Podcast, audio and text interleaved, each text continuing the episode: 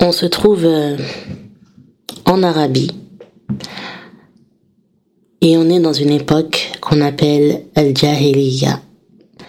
Le terme Jahiliya, il vient du mot Jahl. Et le Jahl, qu'est-ce que c'est? C'est l'ignorance. Des prophètes et des messagers avaient euh, auparavant été envoyés avec un seul et même message, La ilaha illallah.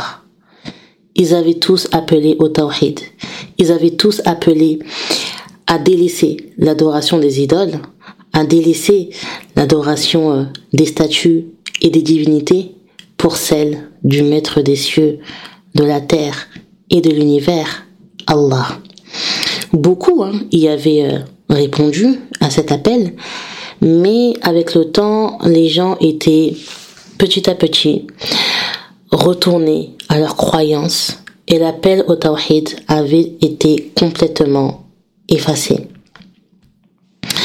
Par la suite, Allah a envoyé Ibrahim salam qui, euh, avec son fils Ismaïl, avait bâti la Kaaba. La Kaaba qui était euh, devenue un lieu sacré et d'adoration exclusif à Allah. Comme il nous le dit dans les versets 96 et 97 de la sourate Al-Imran, la première maison qui ait été édifiée pour les gens est bien celle de Bakka. Donc Bakka c'est la Mecque, bénie et une bonne direction pour l'univers. Là sont des signes évidents parmi lesquels l'endroit où Ibrahim s'est tenu debout et quiconque y entre est en sécurité. Et c'est un devoir envers Allah pour les gens qui ont les moyens d'aller faire le pèlerinage de la Mecque. Seulement voilà, il y avait un homme qui était venu, une fois de plus, altérer la religion de Ibrahim salam et qui avait à nouveau appelé à l'adoration des idoles. Cet homme, c'est Amr ibn Nuhay. Il est à l'origine de l'arrivée des statues euh, au sein même de la Kaaba. Personne avant lui n'avait fait ça. Parmi euh, les divinités, on avait Allet, Al-Uzza, on avait aussi Manet, euh, ce sont euh, les, les, statues les plus célèbres et d'ailleurs c'était des déesses. Sachant que, je te le rappelle, à la base, la Kaaba avait été bâtie pour Allah. Ce qui à la base était un lieu d'adoration pour le Seigneur des mondes était devenu un endroit où l'on pratique le plus grand péché de la terre, le shirk la Mecque était devenue l'épicentre du shirk à cause de cet homme, Amr ibn Luhay. Il faut savoir aussi que les Arabes de cette époque avaient sombré dans les péchés et les mauvaises choses. Ils enterraient leurs filles vivantes. Ils n'avaient aucun respect ni aucune considération pour la femme. Ils étaient injustes, ils s'en prenaient aux faibles. Et subhanallah, ils avaient un grand attachement à la dunya. Les mœurs, les valeurs et les principes qu'ils avaient à ce moment-là étaient euh, totalement euh, contraires à celles de l'islam. À ce propos, on a Ja'far ibn Abi Talib qui avait dit au Négus d'Abyssinie qu'il avait questionné sur la religion qu'il suivait. Ô roi, nous étions des gens de la Jahiliya. Nous adorions des idoles, mangions la bête non abattue de la façon voulue, commettions des choses impudiques, coupions les liens de parenté, avions de mauvaises relations de voisinage, et le fort parmi nous mangeait le faible. Nous étions ainsi jusqu'à ce que Allah nous envoie un messager issu de nous-mêmes. Rapporté dans Sirat ibn Hisham, et Abu Barza al-Aslami a dit, vous, ô société des Arabes, étiez dans l'état que vous connaissez d'humiliation, de pauvreté et d'égarement. Et Allah vous a sauvé par l'islam et par Muhammad sallallahu alayhi wa sallam jusqu'à vous avoir fait parvenir à ce que vous voyez. Mais c'est l'amour excessif pour le bas monde qui a gâché les relations entre vous. Rapporté par Al-Bukhari, numéro 6695. C'est pour te dire à quel point euh, les Arabes étaient dans un état de perdition extrême, un état d'égarement profond.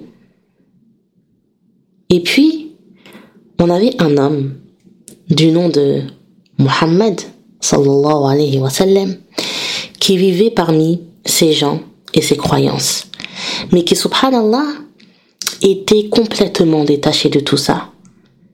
Il ne se sentait pas à l'aise avec toutes ces choses, avec tous ces comportements, cette ambiance, cette mentalité. Il était euh, en décalage total avec euh, les personnes autour de lui.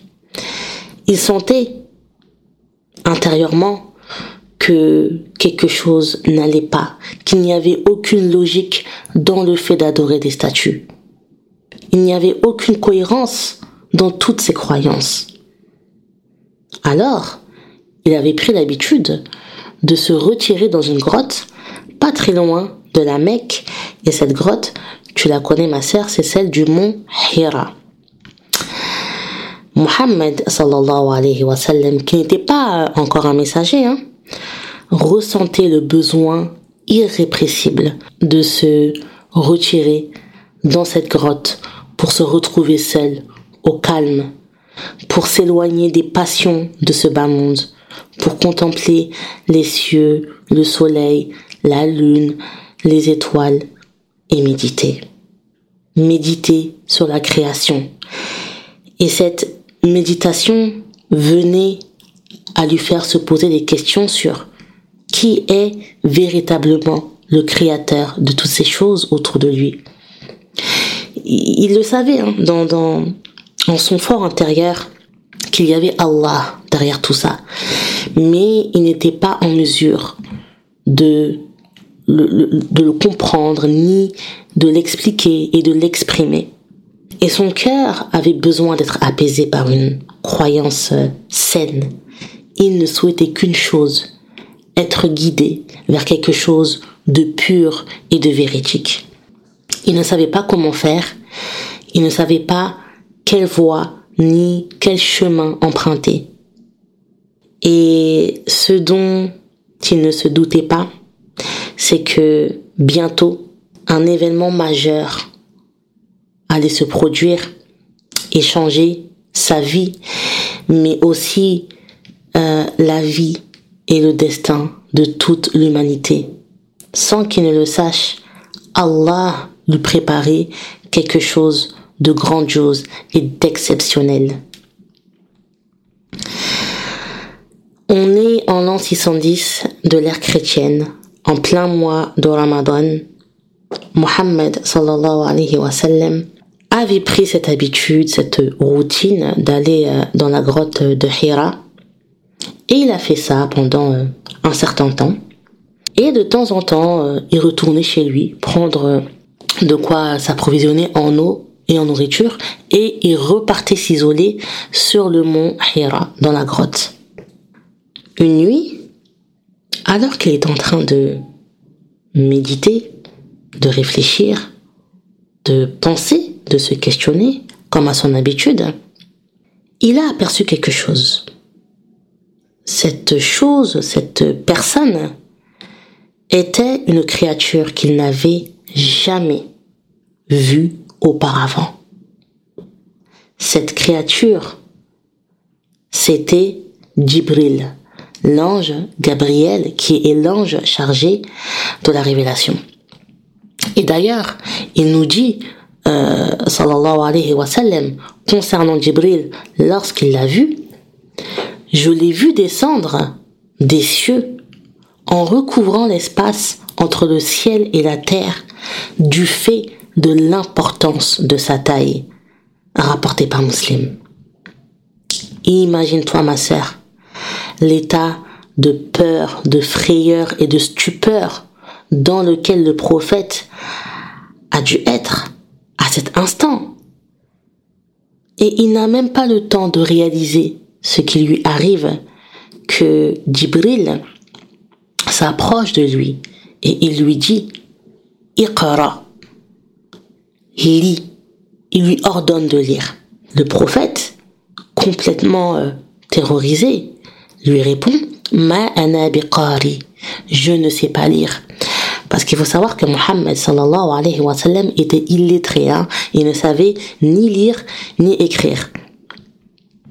Alors Jibril, il l'a saisi, il l'a étreint avec force et il lui a ordonné de nouveau, Iqra. Et le prophète qui était, subhanallah, terrifié, qui était essoufflé, il tremblait de peur. En se demandant, mais qui est cette créature? qui me force à lire alors que je ne sais pas le faire. Il lui a répondu à nouveau Ma anabiqari, je ne sais pas lire. Et c'est donc à ce moment précis que Djibril a révélé à Muhammad sallallahu alayhi wa sallam Iqra bismi rabbika alladhi khalaq khalaq al-insana min اقرأ وربك الأكرم الذي علم بالقلم علم الإنسان ما لم يعلم Lis au nom de ton Seigneur qui a créé, qui a créé l'homme d'une adhérence. Lis ton Seigneur est le très noble, qui a enseigné par la plume, a enseigné à l'homme ce qu'il ne savait pas. Surat al-Alaq, versets 1 à 5. C'est lors de cette nuit, qu'on appelle Laylatul Qadr, la nuit du destin, que les tout premiers versets du Coran ont été révélés à Muhammad sallallahu alayhi wa sallam par Jibril de la part d'Allah.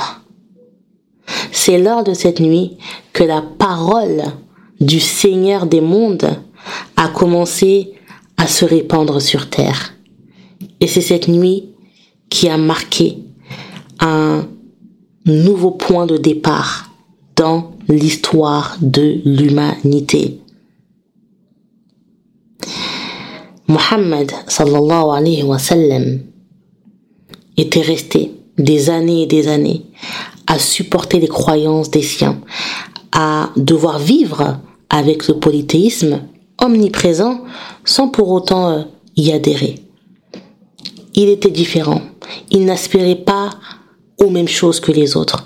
C'est comme quand tu es dans un endroit et que tu es avec des personnes avec lesquelles tu n'as absolument rien à voir, mais que tu n'as pas d'autre choix que de subir la situation. Eh bien, c'était la même chose pour le prophète. C'est pour ça que il allait souvent dans la grotte du Mont Hira, parce que c'était sa seule échappatoire. Allah l'avait euh, prédisposé à la grande mission qu'il attendait. Il a fait de lui son prophète à 40 ans. Il avait déjà vécu une bonne partie de sa vie sans l'islam. Et subhanallah, il a eu accès au privilège de la prophétie à 40 ans. Toi, ma sœur, Allah t'a donné le privilège d'être née musulmane. Et les reconvertis, souvent, hein, pas toutes, mais beaucoup, embrassent l'islam jeune. Et quand bien même tu te tournerais vers Allah euh, tardivement, ce n'est pas un problème, car c'est à 40 ans, encore une fois, que Muhammad sallallahu alayhi wa sallam est devenu prophète. C'est à 40 ans qu'il a vu la lumière de la part de son Seigneur. Le mois de Ramadan a été le point de départ. Le mois de Ramadan peut également être ton nouveau point de départ. Il peut être euh, un tournant dans ta foi et dans ta vie, puisqu'il a été un tournant et déterminant dans la destinée et dans l'histoire de l'humanité. Le mois de Ramadan est le moment parfait pour revenir à ton Seigneur. C'est là que tout a commencé. Alors, qu'attends-tu pour avancer? Qu'attends-tu pour cheminer vers Allah? Mohammed sallallahu alayhi wa sallam a été prophète à un âge que tu n'as même pas encore atteint. Il est mort à 63 ans. Il a propagé l'islam pendant 23 ans. Moi, j'ai 30 ans.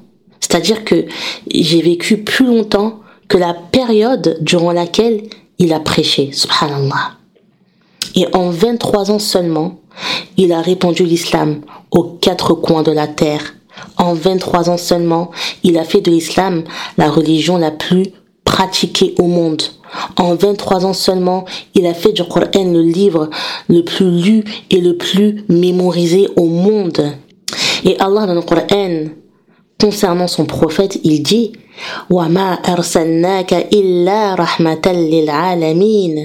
Et nous ne t'avons envoyé qu'en miséricorde pour l'univers. Surat Al-Anbiya, verset numéro 107. Certes, s'il a pu faire autant, c'est parce qu'il était le messager d'Allah. Mais toi, ma sœur, qu'as-tu fait en 10 ans, en 15 ans, en 20 ans, en 30 ans, en 40 ans? Qu'as-tu fait pour Allah? Qu'as-tu appris? Où en es-tu? Et que prépares-tu? Là, on s'apprête à entrer dans un mois grandiose. Je ne sais pas si tu mesures l'ampleur qu'est le mois de Ramadan.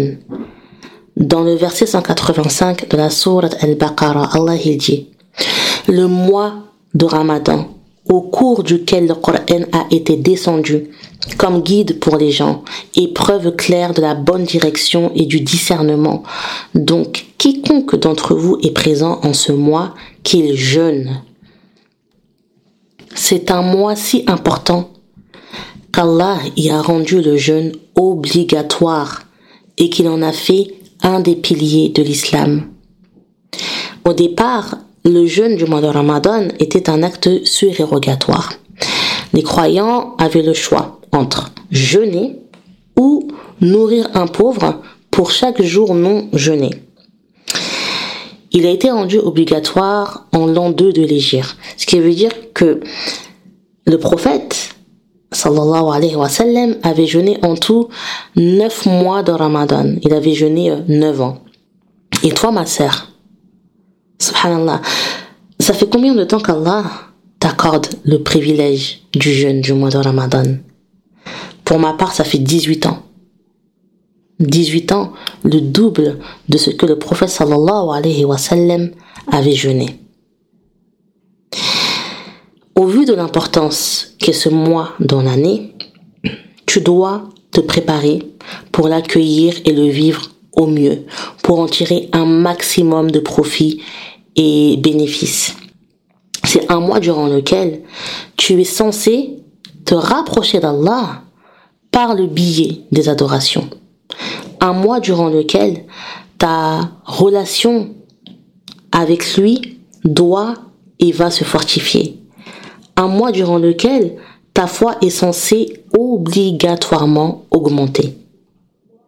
Mais il y a un individu qui va tout faire pour t'importuner, pour te perturber, te déstabiliser et se mettre en travers de ton chemin à chaque jour qui te rapproche de ce mois béni. Cet individu n'est autre que Shaitan, ainsi que ses troupes.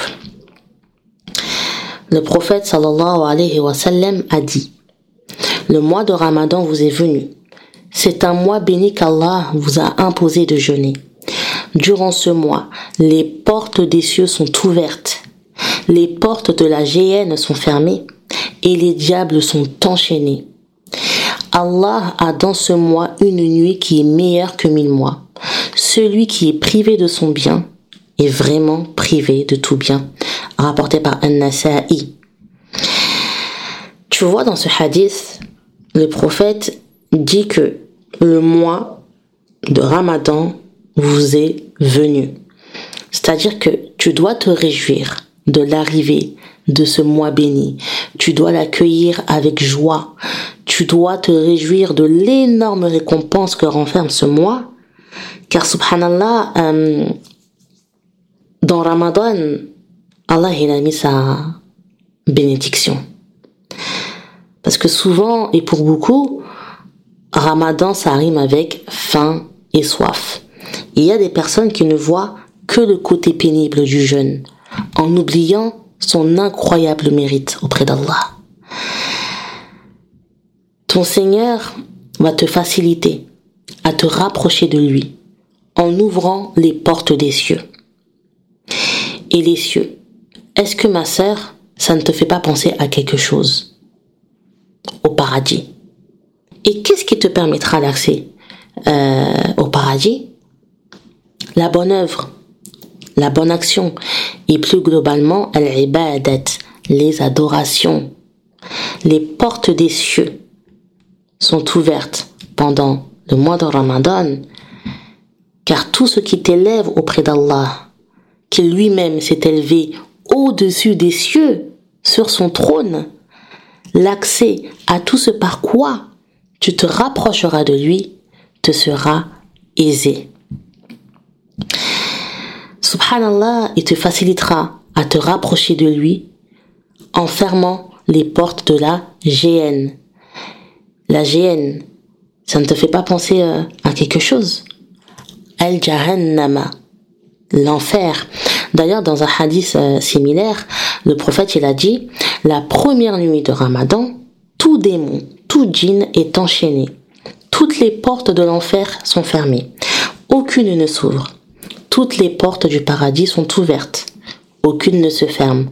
On appelle Ô toi qui veux du bien, accours. Ô toi qui veux faire le mal, cesse.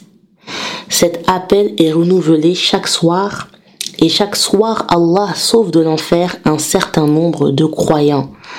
Rapporté par Al-Tirmizi. Dès la première nuit de Ramadan, Allah ferme toutes les portes de l'enfer. Elles sont toutes closes. Et à ton avis, pourquoi est-ce que ton Seigneur fait-il cela? Car l'enfer, on est d'accord que c'est le lieu où personne ne veut finir. Tu cherches à l'éviter à tout prix. En tant que musulmane croyante et pratiquante, tu ne veux pas brûler là-bas pour l'éternité. Tu ne veux pas y mettre le pied, ne serait-ce qu'une fraction de seconde. C'est le paradis que tu convoites et pour lequel tu œuvres tant. Et comment éviter l'enfer? Comment t'en préserver?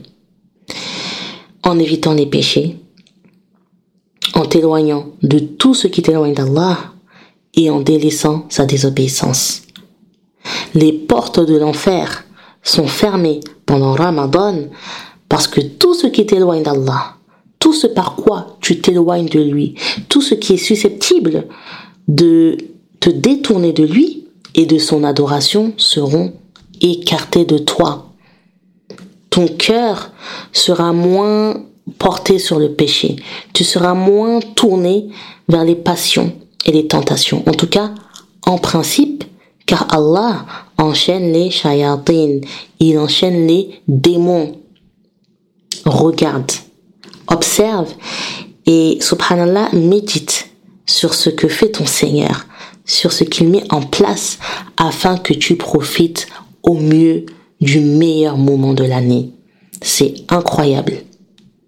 Il ouvre les portes des cieux et ferme celles de l'enfer, afin que tu sois plus encline et disposé à lui revenir, à te rapprocher de lui par le biais des adorations et de son obéissance, et pour que tes actes lui parviennent plus facilement.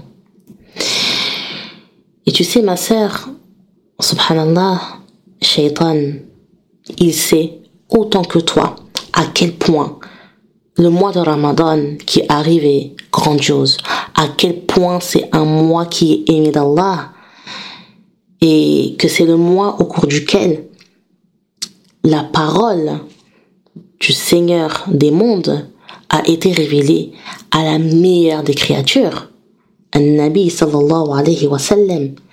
Il sait que c'est un mois qui renferme d'énormes mérites et vertus. il sait qu'Allah y pardonne en abondance, que la récompense des œuvres effectuées au cours du mois de Ramadan, que le pardon et la miséricorde d'Allah sont multipliés. Il le sait très bien. Et c'est la raison pour laquelle il va effectuer tout ce qui est en son possible pour te saboter et pour t'attaquer avec force avant l'arrivée du mois de Ramadan. Parce que dès lors qu'on y sera, sa capacité sera diminuée. Il ne pourra plus t'attaquer avec autant de vigueur qu'il le fait en dehors du mois de Ramadan.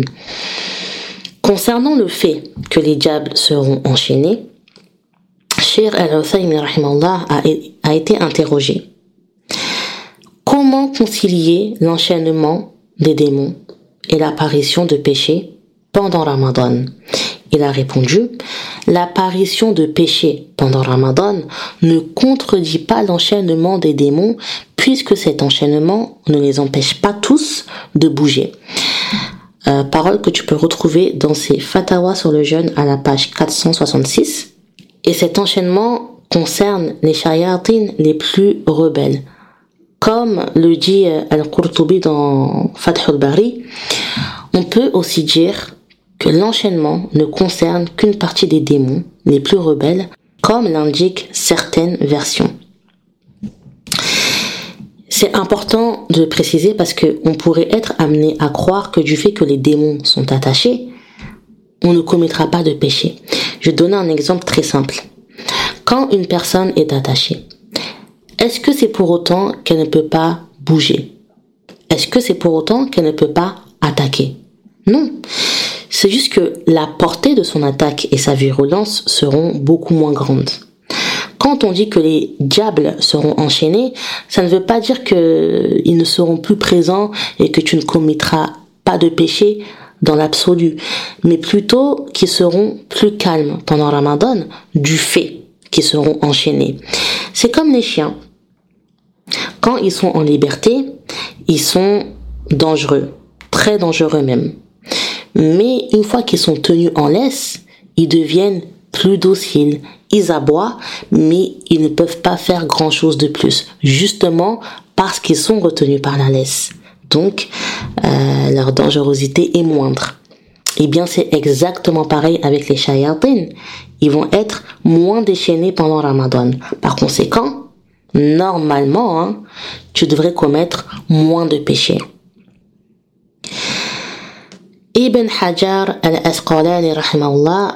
Rapporte dans son charh de Sahih al-Bukhari, selon l'imam al-Halimi, il est possible que les shayatin n'arrivent pas à atteindre les musulmans comme ils le font en dehors de Ramadan, car ils sont occupés par le jeûne qui bloque les désirs et aussi par la lecture du Coran et le dhikr qu'ils pratiquent.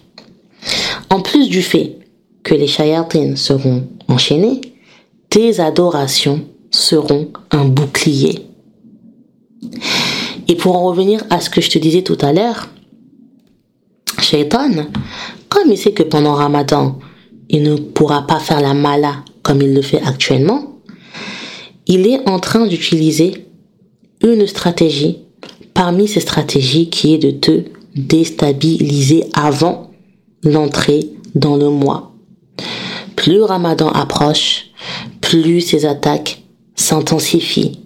Là, il se donne corps et âme pour te faire faiblir un maximum. Et sa meilleure arme, ou du moins l'une de ses meilleures armes, c'est le waswas. Le fameux waswas. L'insufflation.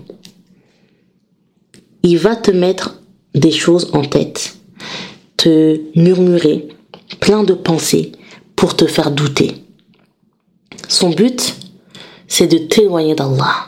D'autant plus avant qu'on arrive, avant qu'on ne parvienne à Ramadan. Car il ne supporte pas, il ne veut pas et il ne peut pas te voir te rapprocher d'Allah. C'est impossible. Le prophète sallallahu a dit, lorsque Shaitan entend l'appel à la prière, il part jusqu'à Rawha. Rawha, c'est un endroit qui se situe environ à une quarantaine de kilomètres de Médine, rapporté par Muslim. Pire encore, pire encore, le prophète il a dit dans un autre hadith, sallallahu alayhi wa sallam, lorsque le fils d'Adam récite la sourate al-Sajda et qu'il se prosterne, Shaitan s'écarte en pleurant et en disant, malheur à moi, on a ordonné au fils d'Adam de se prosterner. Il s'est accompli et entrera donc au paradis. Et lorsqu'on m'a ordonné de me prosterner, j'ai désobéi et j'entrerai dans le feu de l'enfer rapporté par Muslim. Lui, il n'a plus rien à perdre. Il a désobéi à Allah. Il s'est enflé d'orgueil devant son Créateur. Il sait que sa place euh, est en enfer. Maintenant, son but, c'est d'entraîner un maximum de personnes dans sa chute. Il veut que tu désobéisses à Allah de la même manière qu'il l'a fait lorsqu'il lui avait été ordonné de se prosterner devant Adam alayhi salam et qu'il ne l'avait pas fait et qu'il avait désobéi à Allah. Il souhaite que tu sois loin de la religion, que tu sois loin de l'adoration, que tu sois loin d'Allah. Et il va tout faire, ma sœur il va tout faire pour te détourner de ton Seigneur. Il lui est hors de question que tu profites de la baraka, de la rahma et de la sakina qu'il y a dans le mois de Ramadan. Il veut te faire tomber avec lui coûte que coûte. Il est déterminé dans sa mission. Mais toi, il faut que tu sois encore plus déterminé que lui à ce qu'il ne te fasse pas tomber il ne faut surtout pas, ma sœur, que tu succombes au waswas. Surtout pas. Car si tu écoutes Shaitan, malheureusement, tu passeras à côté de ton mois de jeûne. Il faut combattre ton âme pour passer outre l'insufflation. Tu dois combattre ta personne pour ne pas craquer sous la pression de Shaitan, pour ne pas craquer face à la tentation. Tu sais, Shaitan, il ne te force pas à le suivre. Il t'appelle, il t'incite à, il te suggère de faire telle ou telle chose, mais il ne t'oblige pas à l'écouter.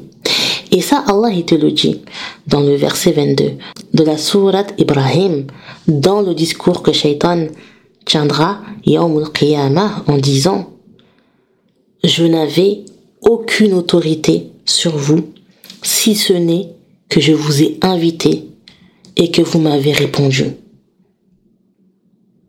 Le jour du jugement, tu te retrouveras devant Allah en te disant mais qui m'a envoyé? Et tu n'auras que tes yeux pour pleurer. Shaitan, il est malin. Il est extrêmement malin il est rusé, il est stratège, il a du vice.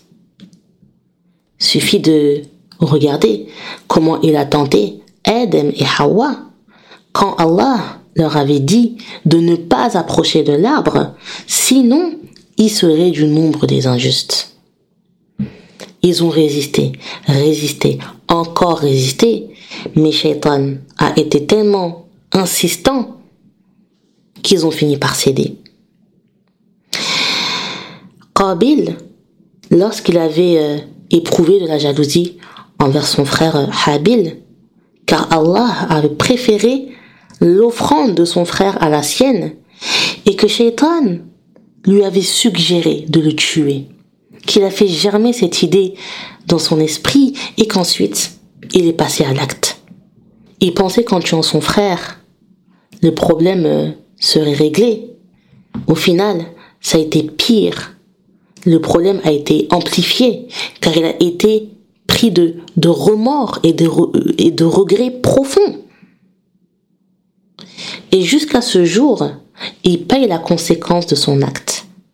Car chaque fois qu'un meurtre est commis, il en a une part de responsabilité, car il est le premier à avoir euh, perpétré ce péché. Je vais donner un exemple du quotidien avec Salat al-Fajr. Hein? La prière du Fajr, en plus, en ce moment, elle est de plus en plus tôt. Donc forcément, ça commence à être de plus en plus difficile de se lever, de se sortir de son sommeil, de sortir de son lit. Mais quand même, avant de dormir, tu as mis ton réveil avec l'intention de te lever à l'heure pour accomplir Salat al-Fajr. Maintenant, il est 6 heures du matin. Ton réveil, il sonne. Tu l'entends sonner. Mais, Shaitan, il va te mettre un waswas pour t'empêcher de te lever. Il va te murmurer, dors. Dors, t'es fatigué. Il fait tôt, rendors-toi encore un peu. Tu feras le fajr un peu plus tard. C'est pas grave. Tu as eu l'intention de te lever, c'est déjà bien. Tu repousses ton réveil. 5 minutes, 10 minutes, 30 minutes, 1 heure, 2 heures. Et c'est comme ça qu'il te piège et que tu tombes dans le panneau. Alors, qu'en te faisant violence, tu te serais levé. Mais le murmure de Shaitan est trop fort et ton nefs est trop faible face à lui. Et subhanallah, il, t'attaquera encore plus. Il aura plus de facilité à t'atteindre s'il voit que tu as des failles, s'il voit que tu es vulnérable. Tu négliges la lecture du Coran. Tu ne le lis pas, tu ne l'écoutes pas, tu ne le médites pas. Tu ne fais pas euh, tes invocations du matin et du soir. Tu négliges tes prières. Tu n'invoques pas Allah. Tu accumules les péchés sans lui demander pardon. Tous ces éléments accumulés créent des faiblesses au niveau de ta foi et donc de ta pratique. Inversement, si tu lis ton Coran quotidiennement, que tu fais bien tes escars du matin et du soir, que tu effectues toutes tes prières à l'heure et que tu demandes à Allah de te protéger, que tu lui demandes pardon, que tu l'invoques et que tu t'éloignes du péché, Shaitan, il aura beau essayer de t'assaillir de tous les côtés, il sera vite fatigué. Pourquoi? Parce qu'Allah te protège.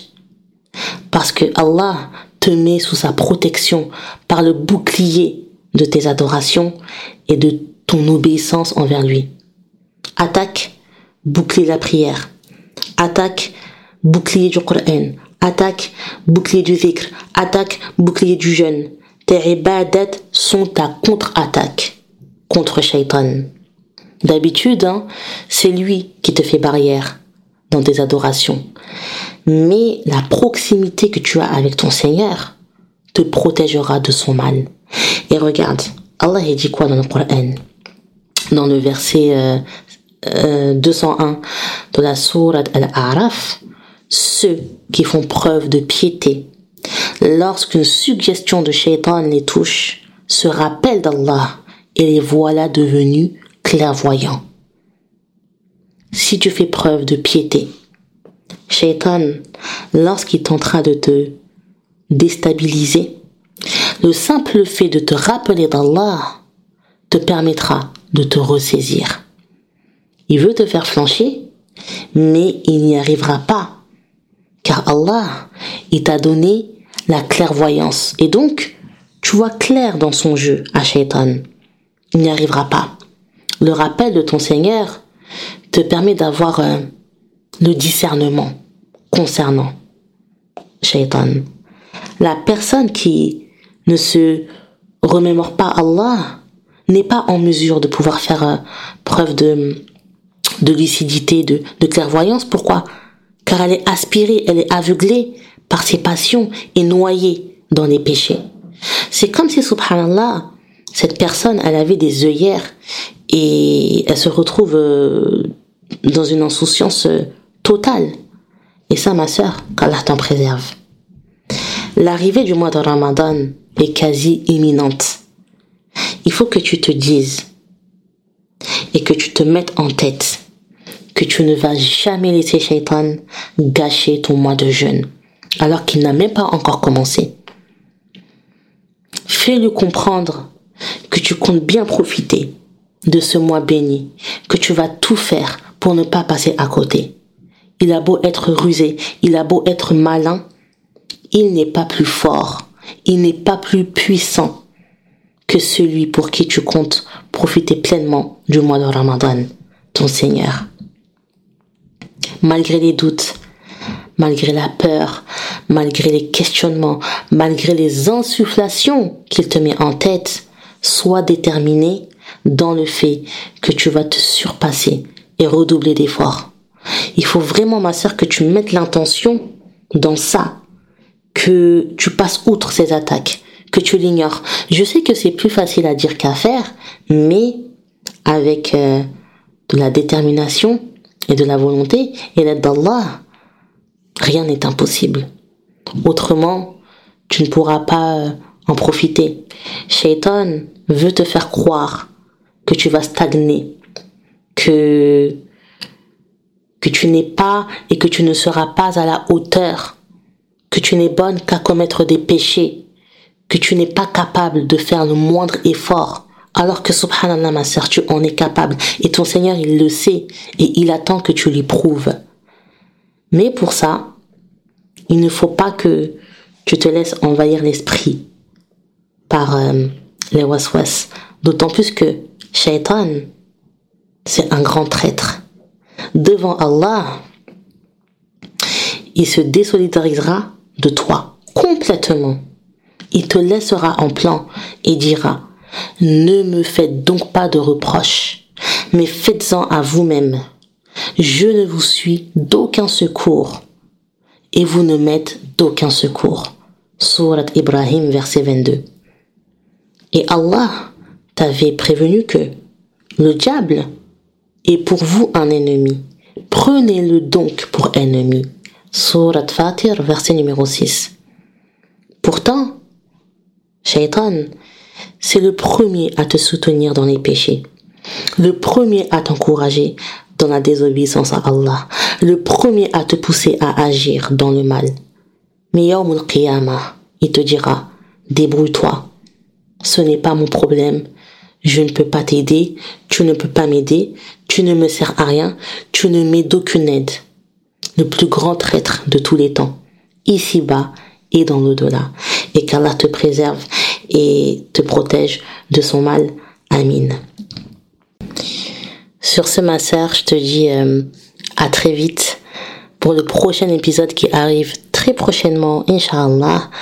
N'hésite pas euh, à partager, à laisser des petites étoiles et des petits commentaires. سبحانك اللهم بحمدك. نشهد أن لا إله إلا أنت. نستغفرك ونتوب إليك. والسلام عليك ورحمة الله وبركاته.